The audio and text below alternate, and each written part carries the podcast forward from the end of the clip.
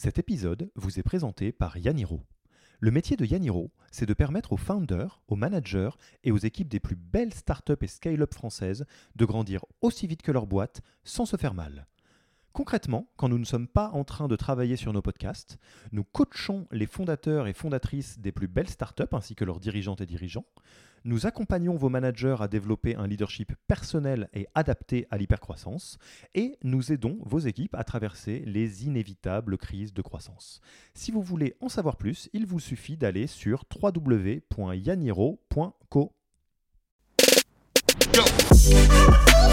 Histoire de Jedi. Histoire de Jedi. En partenariat avec Yaniro. En partenariat avec Yaniro.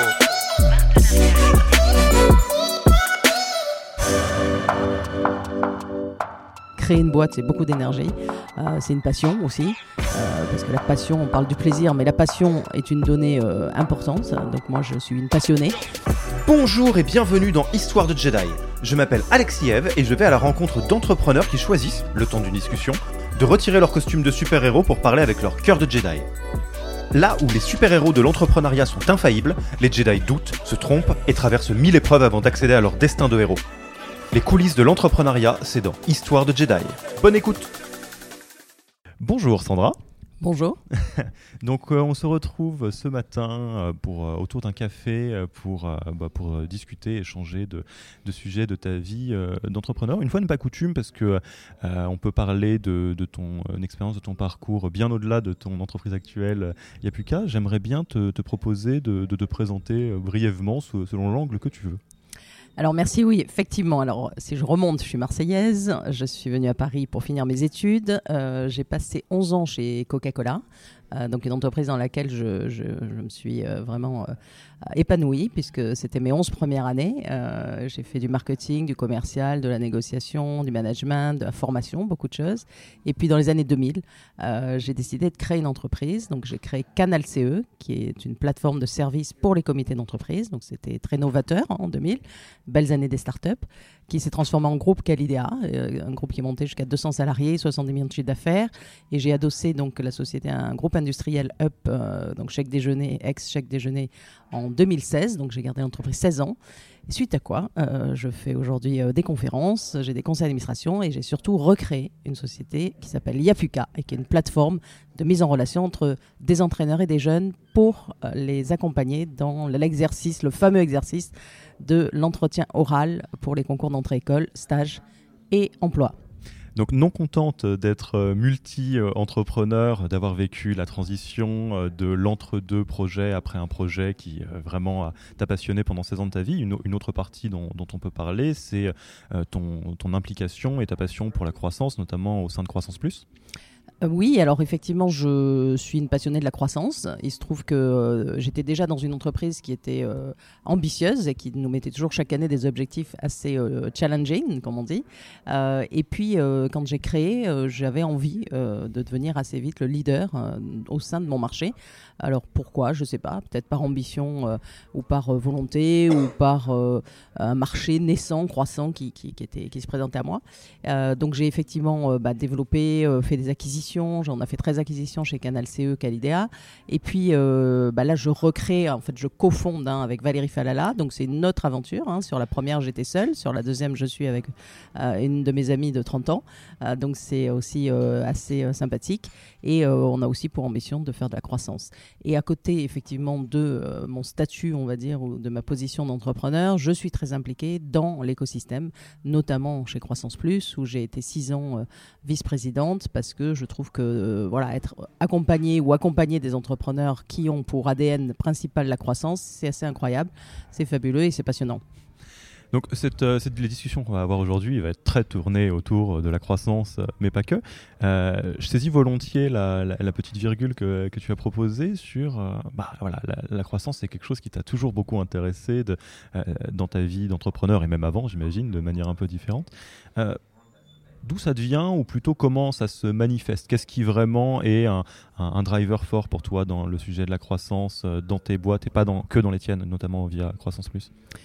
Alors, je pense que la croissance, ça se. D'abord, c'est une ambiance. Donc, c'est vrai que aussi bien dans cette euh, première société chez Coca-Cola où on avait vraiment toujours comme ambition de faire plus de chiffres, d'avoir une part de marché plus importante, de faire plus d'actions, etc. Il y avait quand même cet ADN croissance que j'ai donc moi dupliqué, euh, remis euh, au goût, on va dire, de mon entreprise personnelle quand j'ai créé Canal CE.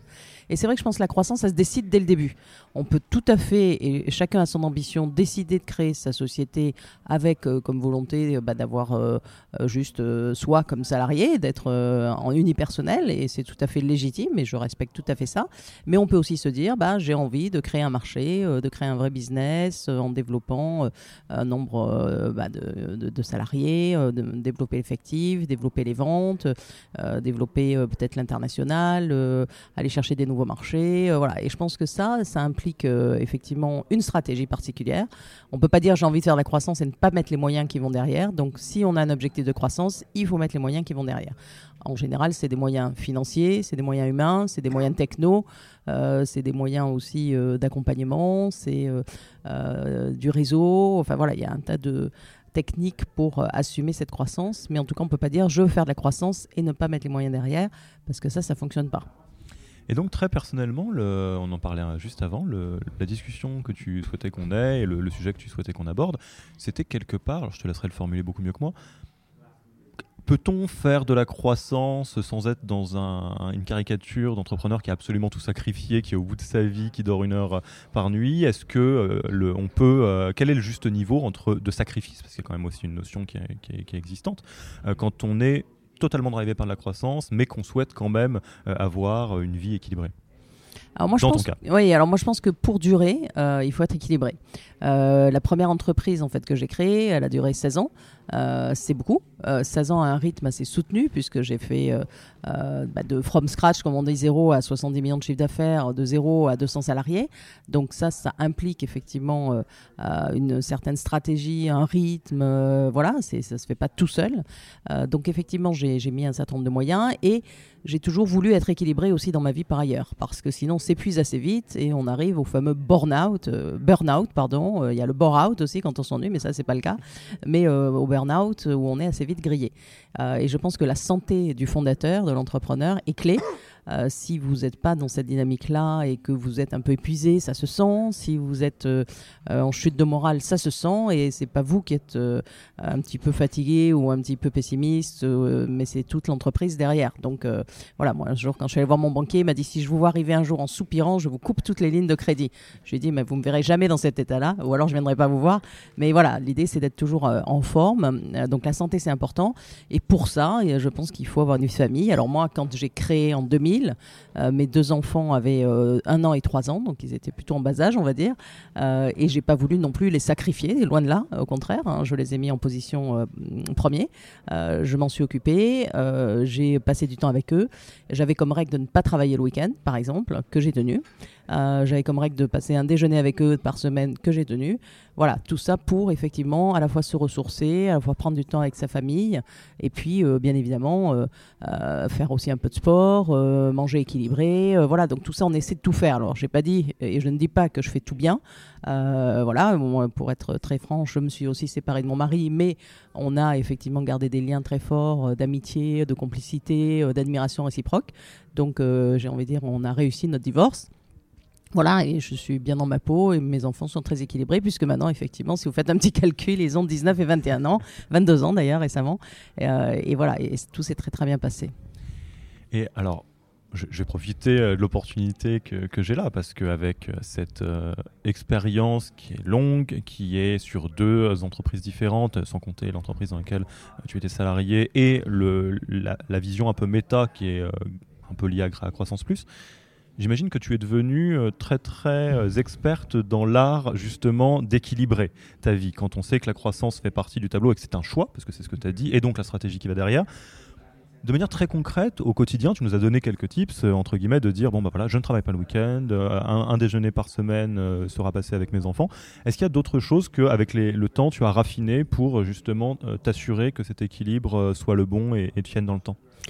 Alors, c'est marrant parce que c'est une, question qu'on pose beaucoup, comme euh, tu l'imagines. Euh, comment vous faites pour tout équilibrer Comment vous faites pour vivre votre vie de femme, de maman, d'épouse, etc. Alors, je suis pas Wonder Woman, mais euh, j'ai un petit tableau très simple en disant j'aime, j'aime pas, ou j'ai de la valeur ajoutée, ou j'en ai pas. Et en fonction de ça, je fais mes choix. Alors, par exemple, le soutien scolaire j'aime pas forcément, je pourrais avoir de la valeur ajoutée, mais j'ai décidé euh, de, comme on dit, le déléguer. Euh, je rentrais pas euh, à 7 heures pour faire faire les devoirs à mes enfants, parler les pipettes, co. j'ai délégué cette chose-là. Après, il y a d'autres choses que j'ai pas voulu déléguer, que j'ai gardées. le ménage, par exemple, bah, c'est quelque chose qu'on volontiers on sous-traite parce qu'on n'a pas le temps de le faire. Et puis moi, je suis pas quelqu'un de maniaque, donc les choses sont pas parfaites, mais si elles sont bien faites, ça me suffit. voilà, on essaie aussi de se dire qu'est-ce qui est important, sur quoi, enfin je choisis mes combats. Et mon premier combat, ça a été d'être avec mes enfants et bien dans ma peau et bien euh, avec eux très équilibré. Euh, mon deuxième combat, ça a été de garder un tissu social, euh, amical et pas être terre brûlée ou terre brûlée en disant, bah voilà, je ne fais plus que travailler je ne vois plus personne. Euh, mon troisième combat, ça a été d'être équilibré au niveau euh, bah, du sommeil, euh, de la nourriture. Enfin, ça a l'air de rien. Alors, j'ai pris des kilos, par exemple. Bah, ça, c'est pas grave. Je les ai perdus après, j'en ai repris. C'est un, petit yo-yo sympathique. Mais voilà, on peut pas tout faire et être toujours au top niveau partout. Mais il y a des combats qu'il faut gagner, et notamment le combat de, sa vie privée, associé à une vie professionnelle aussi épanouie. Parce que je pense qu'au bout du compte, ce qu'il faut faire, c'est prendre du plaisir. Voilà. Et moi, en tant qu'entrepreneur, j'en prends beaucoup, à la fois dans, ma, dans mes sociétés, mais à la fois aussi avec les gens avec lesquels je travaille, parce que le grand luxe qu'on s'attribue quand on est euh, entrepreneur ou quand on est fondateur, c'est de choisir les personnes avec lesquelles on travaille. Voilà. Euh, et ça, c'est un grand luxe euh, qu'on n'a pas partout. Donc il faut savoir le savourer.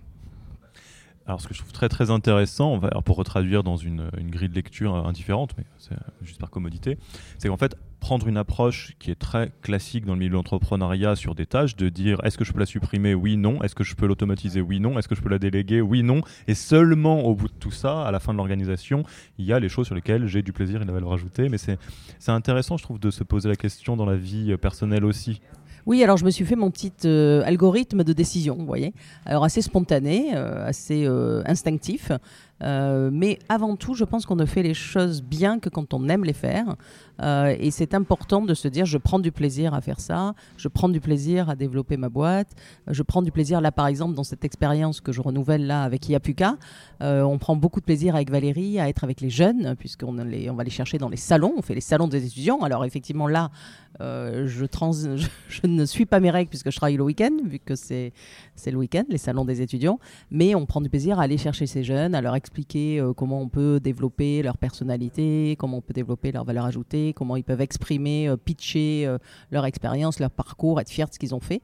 et puis on a surtout de très très belles gratifications ensuite par les parents, par les jeunes qui sont effectivement ravis de l'exercice et qui arrivent à avoir de très bonnes notes à l'oral, à avoir un peu leur l'école de leur rêve ou l'emploi de leur rêve. Alors, et sur ce sujet d'équilibrer, euh, bon, bah, l'être humain étant ce qu'il est, avec toutes ces failles qui font son, euh, un peu son charme, j'imagine que, notamment à, différents moments sur, sur les années, euh, cette fameuse équilibre sur lequel tu mets une attention particulière, sur certains sujets ou à certains moments, tu es aux frontières. Il y a des, des, des fois où c'est plus difficile. Il y a peut-être des sujets ou, des, petites tentations sur lesquelles c'est plus difficile, ça serait quoi les, zones sur lesquelles tu es aux frontières et, prête presque à, à basculer? Alors, je ne sais pas, c'est difficile à identifier. Ce qui est sûr, c'est qu'il y a forcément des moments où on a euh, un peu plus de difficultés. Euh, il y a eu des crises, par exemple, de trésorerie fortes euh, qui forcément vous déstabilisent. Il y a eu quelques bras de fer avec des actionnaires ou des salariés. il, y a eu, enfin, il, y a, eu des moments difficiles de choix entre telle croissance ou telle croissance, telle acquisition ou pas, tel chemin, telle stratégie ou pas. Donc, c'est vrai qu'il y a toujours eu des choix un peu complexes, mais en fait, il faut les faire avec euh, un maximum. Comme disait Pierre Belon, en fait, on prend beaucoup de décisions euh, quand on est entrepreneur et il faut essayer de ne pas les regretter. Voilà, parce qu'elles ne sont pas toutes bonnes, forcément. Euh, on n'a pas fait que des, des choses sans erreur. Hein. On a fait des erreurs. Moi, j'ai fait quelques acquisitions qui sont moins bien passées que ce que je pensais. mais après, il faut se dire, OK, je l'ai fait, donc maintenant j'assume, et comment je fais derrière pour pouvoir en, les transformer entre euh, quelque chose qu'on pourrait voir comme un échec ou le verre à moitié vide, euh, avec euh, une opportunité et le verre à moitié plein. voilà, donc je pense que le positivisme, c'est clé dans le statut et dans l'ADN de l'entrepreneur. L'optimisme, c'est clé aussi. Et d'ailleurs, on dit que le pessimisme est d'humeur et l'optimisme est de volonté. Donc, il faut une vraie volonté. Euh, et je pense que voilà, le moral doit être toujours au top niveau euh, parce que euh, des moments difficiles, il y en a toujours. Mais rassurez-vous, la colonne des moments fantastiques est largement supérieure à celle des moments difficiles. Dans, ton expérience, plutôt, je dirais, de mentorat, d'avoir rencontré beaucoup d'entrepreneurs, dans ton vécu, c'est quoi le la règle que l'entrepreneur a le plus, surtout l'entrepreneur qui a une volonté de croissance, a le plus de mal à, garder pour structurer cet équilibre-là. Qu'est-ce qui, euh, dans ton opinion, est pas facile à faire, on va dire? Ouais, je pense que c'est d'abord d'équilibrer sa vie privée et sa vie professionnelle parce que forcément on est très aspiré par. Euh, c'est un projet de vie de créer, c'est pas c'est pas anodin. Euh, donc euh, tout le monde doit être derrière cette création et ce développement. Donc sa famille, ses amis, ses son conjoint, euh, ses enfants. Enfin voilà, c'est une vraie aventure humaine. Donc il faut être il faut être épaulé. Hein, il faut être épaulé. Il faut être porté. Il faut être, comme on dit, supporté au vrai sens du terme par, par son entourage.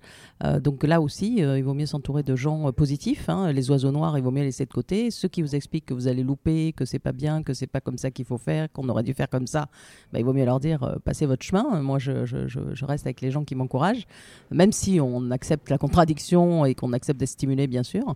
Euh, donc il faut toujours essayer de préserver un peu cet équilibre vie privée, vie professionnelle. Euh, je pense qu'il faut savoir s'entourer des bonnes personnes, euh, des bons partenaires, des bons prestataires, voilà, ne pas lésiner sur la qualité, que ce soit un expert comptable, un avocat, ou des euh, talents. Euh, il ne faut pas avoir peur. Euh, moi, j'ai certaines fois des commerciaux qui ont été meilleurs que moi, tant mieux. j'ai des financiers qui connaissent bien mieux les chiffres que moi, et tant mieux. Donc voilà, il ne faut pas avoir peur de mettre des gens qui peuvent être plus forts que vous sur certains domaines. je pense qu'il faut être polyvalent aussi. C'est vrai qu'un entrepreneur doit, en tout cas, essayer de comprendre tout ce qu'il fait et tout ce qui est décidé dans la société.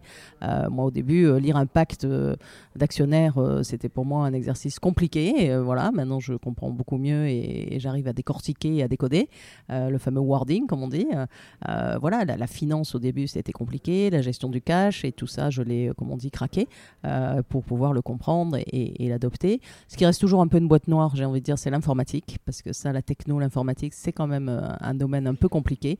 Quand on vous dit il vous faut trois jours pour développer ça, vous pouvez pas dire pourquoi, comment. Bon, ben voilà, c'est trois jours, d'accord, ok, bien chef.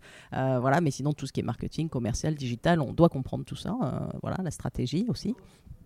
Donc voilà, donc après on se forme aussi pas mal sur le tas. Hein, euh, avec, euh, faut accepter aussi de se faire conseiller. Alors euh, bah voilà, soit par des plus forts que soi, soit des experts, soit des coachs. Enfin voilà, c'est, je pense aussi que c'est important de ne pas être toujours tout seul à prendre toutes les décisions, de pas être toujours tout seul à décider, à, implémenter. voilà, parce que parfois on a des, des moments de doute.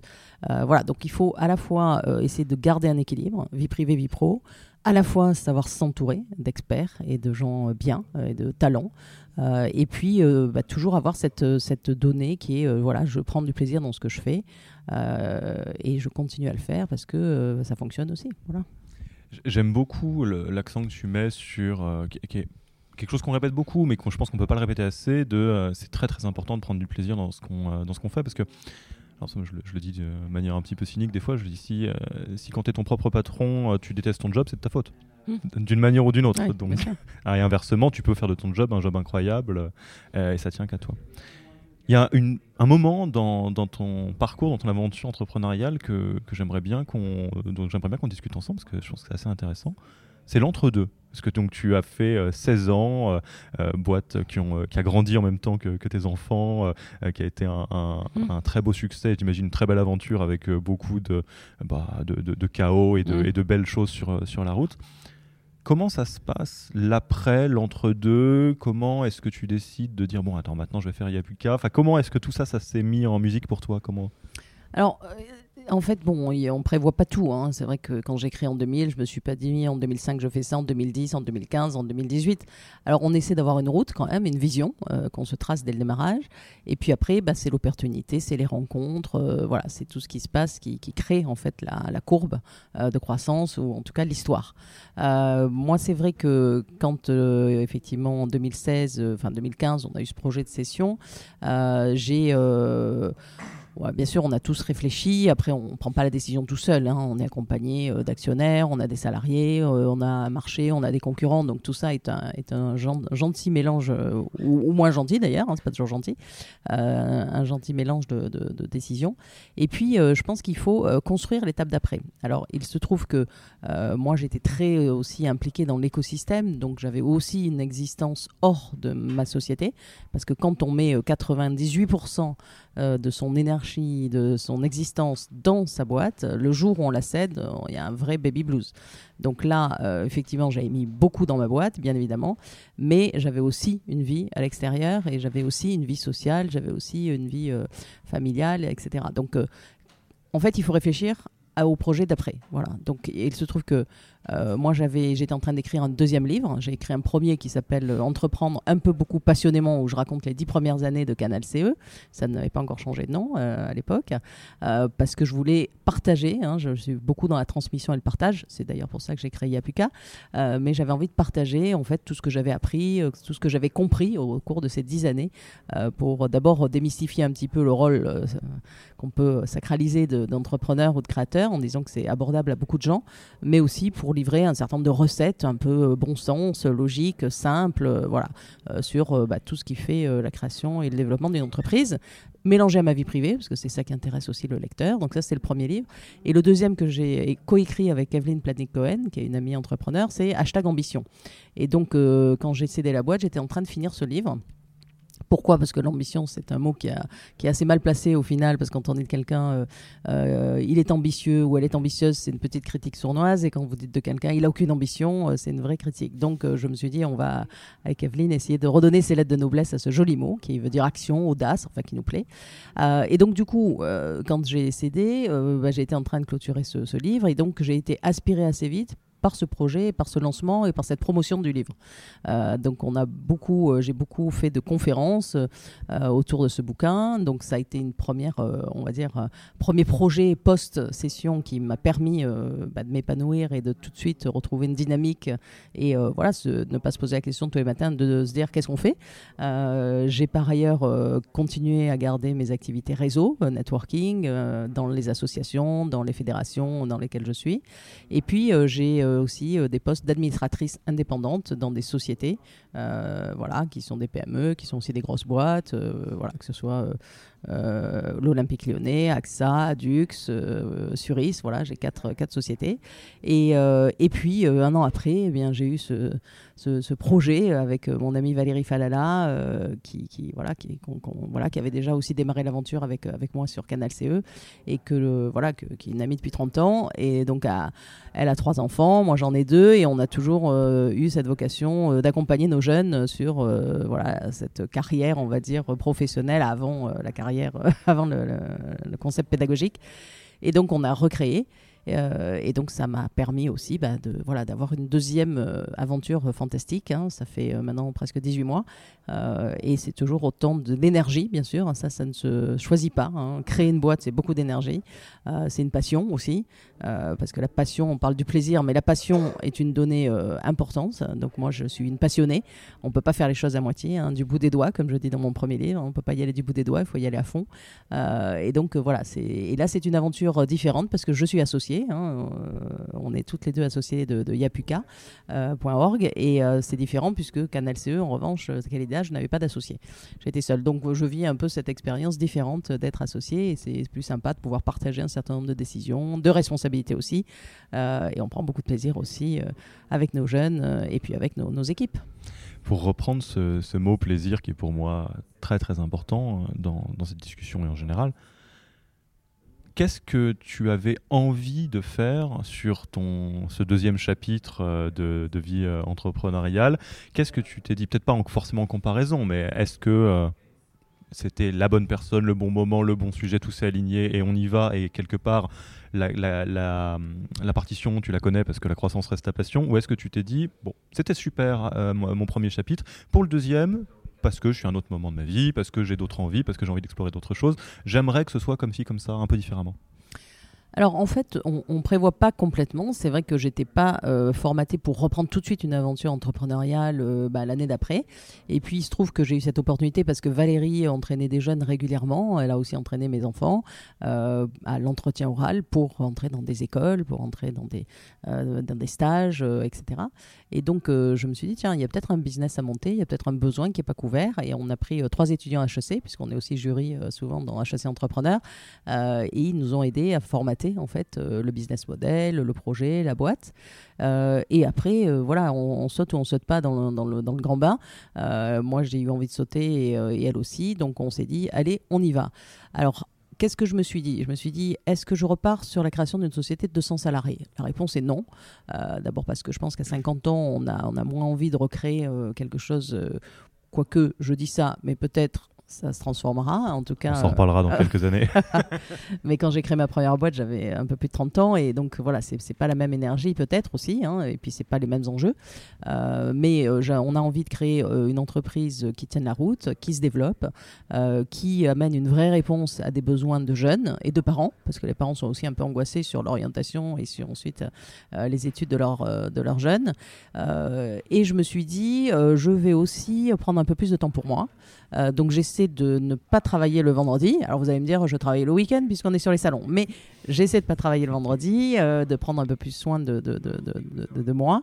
Euh, et euh, à côté de ça, en revanche, j'ai toujours un même rythme assez soutenu. Et j'ai envie de dire encore plus puisque mes enfants étant partis étudier à l'étranger, c'est vrai que j'ai toujours autant de soirées, de networking, de réseaux, d'interventions, d'implications dans des associations, dans des...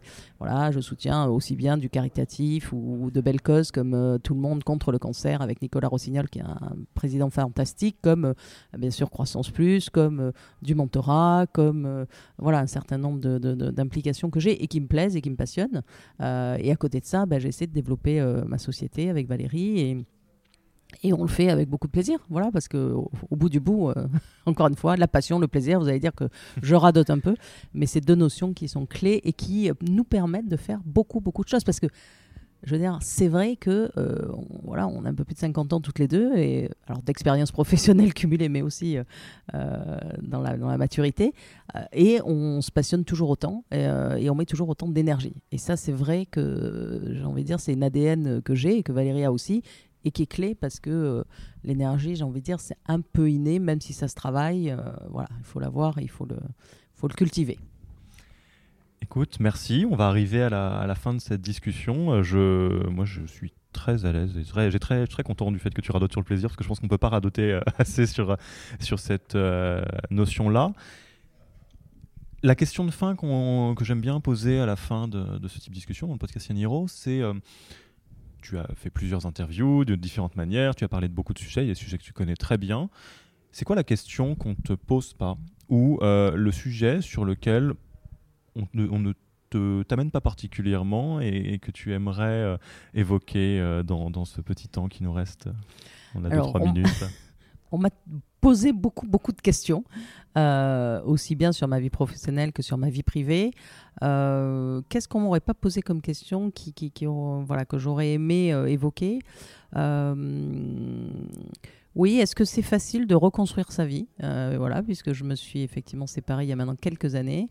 Euh, le fait d'être chef d'entreprise, euh, une femme avec bien évidemment de la personnalité et du caractère, vous l'avez un peu compris dans l'interview, bah, c'est pas toujours facile. C'est pas toujours facile finalement pour essayer de trouver bah, une nouvelle personne qui accompagnerait ma vie et qui me permettrait bah, de rester qui je suis, bien sûr, et de voilà et, d'avoir quelqu'un à mes côtés qui, qui qui, voilà, qui soit euh, euh, dans, pas, pas, dans, pas dans les critères ou dans le cahier des charges que je recherche, mais qui, voilà, qui, qui, accepte peut-être d'être avec une femme de caractère, euh, avec une certaine personnalité, un certain background, une certaine ambition aussi, bah, de continuer aussi à être dans la vie professionnelle, de continuer à s'occuper de ses amis, de sa famille, de ses enfants, etc.